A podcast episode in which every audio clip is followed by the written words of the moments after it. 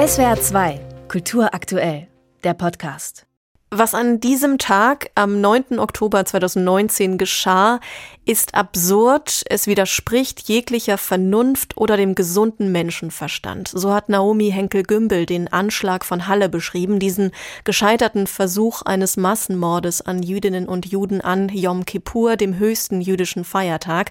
Sie hat den Anschlag selbst miterleben müssen. Sie konnte ihn überleben und sagt heute genau vier Jahre nach dem Anschlag. Eine Narbe, die ich bis an mein Lebensende mit mir tragen werde, ist das Wissen, dass zwei Menschen, Kevin Schwarze und Jana Karin Lange, ihr Leben verloren haben bei diesem Anschlag. Neben dieser Narbe, welche Gefühle bleiben bei ihr bis heute? Es gibt Momente, in denen verstehe ich, dass ich in diesen vier Jahren seit dem Anschlag wahnsinnig gewachsen bin. Ähm, in denen spüre ich die Resilienz, die ich, die ich entwickelt habe.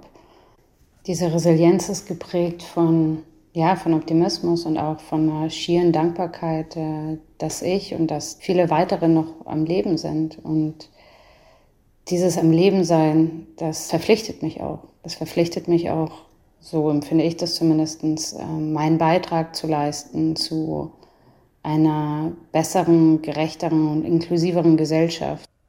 Im Sammelband Nachhalle hat Naomi Henkel-Gümbel den Einschnitt beschrieben, den der 9. Oktober 2019 bedeutet hat. Co-Autorin für diesen Artikel war Rachel Spicker. Sie ist Sozialwissenschaftlerin und arbeitet für die mobile Opferberatung Sachsen-Anhalt, wo sie Opfer rassistischer und antisemitischer Gewalt berät. Hallo, Frau Spicker. Hallo. Sie begleiten, Frau Spicker, heute Angehörige und Überlebende des Anschlags durch den Tag am Rande der Gedenkveranstaltungen in Halle. Wie schwer wiegt denn die Erinnerung bei diesen Menschen, auch vier Jahre danach? Was ist Ihr Eindruck heute? Ja, natürlich ist der Verlust eines Menschen wie der Verlust von Kevin Schwarz oder Jana Lange durch nichts aufzuwiegen. Und das wird etwas sein, wie Frau Henke-Gümbel das schon beschrieben hat, das natürlich auch ein Leben lang ein, das eigene Leben prägt. Und ähm, wir haben auch immer noch ähm, in der Begleitung mit vielen Menschen, die diesen Tag erlebt und überlebt haben, haben wir immer noch viel mit den Folgen des Anschlags zu tun. Also sei es jetzt immaterieller Art, sei es jetzt ähm, der Arbeitsplatz oder die eigene Arbeit, die so nicht fortgeführt werden kann, sei es äh, Gesundheitskosten und ähm, Behandlungskosten, sei es die richtige Form von Therapie zu finden, ähm, ja, Entschädigungsanträge zu stellen. Das sind alles Sachen, die äh, immer noch passieren, die noch nicht abgeschlossen sind, die teilweise sehr langwierige Prozesse sind und die auch, ähm, ja, wo auch sehr äh, viel Unmut und Frustration auch mit verbunden ist, teilweise wie die Behörden mit den Menschen umgehen, wenn sie Anträge stellen, dass immer wieder bewiesen werden muss, wie sehr man heute noch belastet ist von dem Anschlag. Und vier Jahre ist ja keine lange Zeit für eine Verarbeitung und für eine Integration von traumatischen Erfahrungen. Ähm, also viele sind auch sehr belastet und äh, beschreiben ja auch deutlich, dass ihr Leben in ein davor und danach eingeteilt ist. Und dann ist diese Gleichzeitigkeit wahrscheinlich schwer auszuhalten, denn seit einigen Tagen greift die radikal-islamische Hamas Israel massiv an. Eine blutige Terroroffensive. Das israelische Militär sprach zuletzt von etwa 700 getöteten israelischen Zivilisten und Soldaten. Auch hier antisemitischer Hass, antisemitische Gewalt. Ich kann mir vorstellen, dass diese aktuellen Ereignisse das Gedenken heute sehr verändern und aufwühlen. Ja, also das Gedenken ist davon natürlich sehr überschattet. Also es ist auch kein Zufall, dass dieser antisemitische Terrorangriff und diese Angriffe, die jetzt auch immer noch äh, fortdauern und die Kämpfe halten ja immer noch an und es fliegen auch immer noch Raketen. Das bekommen wir natürlich alles äh, über den Tag verteilt mit. Und natürlich ist es auch kein Zufall, dass dieses Datum gewählt wurde. Es war ähm, Simchat Torah, es war auch das Ende von Sukkot. Es ist äh, der 50. Jahrestag des Yom Kippur-Krieges. Ähm, am 9. Oktober vor vier Jahren war Yom Kippur. Wir begehen ja auch immer zwei Gedenktage, wenn wir an den Anschlag in Halle und Wiedersdorf erinnern, nämlich Yom Kippur, was ja nach dem jüdischen Kalender immer etwas anders fällt, dadurch, dass es halt ein äh, Mond-Sonne-Kalender ist und eben den bürgerlichen Tag, den 9. Oktober.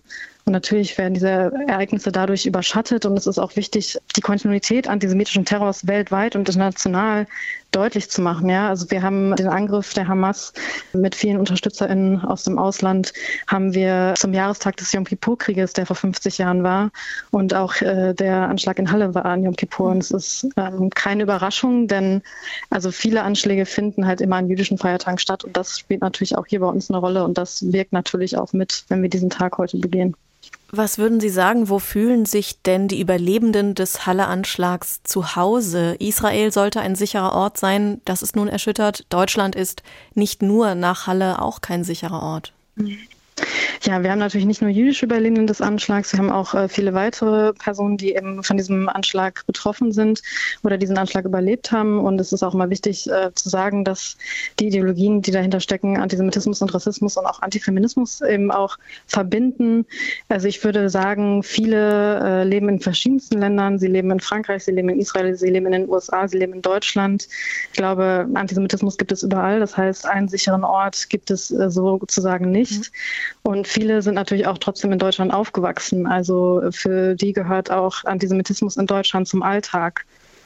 Die jüdische Überlebende Naomi Henkel-Gümbel spricht von Solidarität, von Allianzen und Bündnissen, die erwachsen sind aus dem Tag des Anschlags. Gegenüber SWR 2 hat sie das so beschrieben. Ismet kennenzulernen, der damals in dem Kiezdöner gearbeitet hat, sein Bruder Rifat und Aftex und mit ihnen ein vertrautes Verhältnis aufzubauen, in diesem Prozess gemeinsam durchzustehen. Ich glaube, ohne, ohne die hätte ich das auch nicht schaffen können. Und ich gehe mal davon aus, dass ich unter der jüdischen Nebenklägerschaft nicht die Einzige bin, der das so geht, die sehr stark auf, auf die Anwesenheit gebaut hat und daraus sehr viel Kraft geschöpft hat. Frau Spicker, wie viel Solidarität ist da entstanden und wo bedarf es aber vielleicht auch noch mehr Zusammenhalt? Also es gibt ja einmal sozusagen die Solidarität, die zwischen den Menschen entstanden ist, die diesen Tag erlebt und überlebt haben. Wir haben ja insgesamt fünf verschiedene Tatorte. Wir haben die Synagoge, wir haben den Dönerimbiss, der jetzt der Tikiz ist. Wir haben die Magdeburger Straße mit Aftix Ibrahim, der dort angefahren wurde.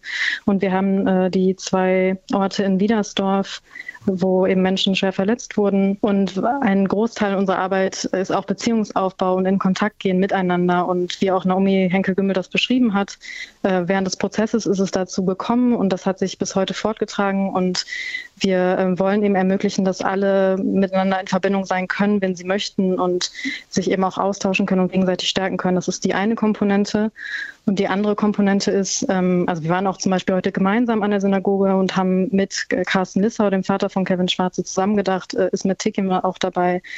Äh, Menschen aus der Soli-Gruppe 9. Oktober waren dabei. Äh, Menschen engagieren sich hier im T-Kiez, die jüdische Überlebende sind und sind Teil der Soli-Gruppe. Also da gibt es sehr enge Verbindungen. Und eine zweite Komponente ist auch eben das Netzwerk, das bundesweite Netzwerk von Menschen, von Angehörigen, die äh, Menschen verloren haben durch eben rassistische Gewalt und antisemitischen Terror Terror, äh, wie zum Beispiel in Hanau, in München, in, in, Dortmund oder auch Berlin. Und auch da engagieren wir uns. Und äh, heute sind auch viele Menschen hier aus Hanau, zum Beispiel aus München und aus anderen Städten.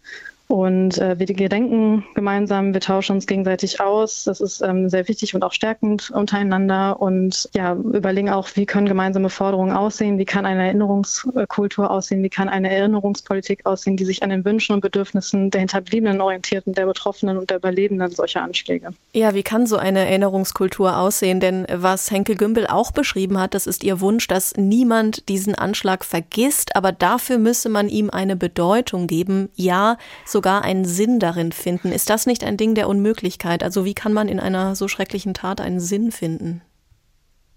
Ich glaube, wichtig ist, äh, Räume zu schaffen, wo eben diese Menschen selbstbestimmt erinnern und gedenken können und äh, genau zuzuhören, was das eigentlich bedeutet und was ihnen an diesen Tagen wichtig ist und auch zum Beispiel nicht nur die Jahrestage zu begehen, also Yom Kippur und auch den 9. Oktober, sondern auch zu verstehen, dass es ähm, ja Solidarität braucht während des ganzen Jahres, dass die Folgen nicht nur auf einen Tag zu reduzieren sind.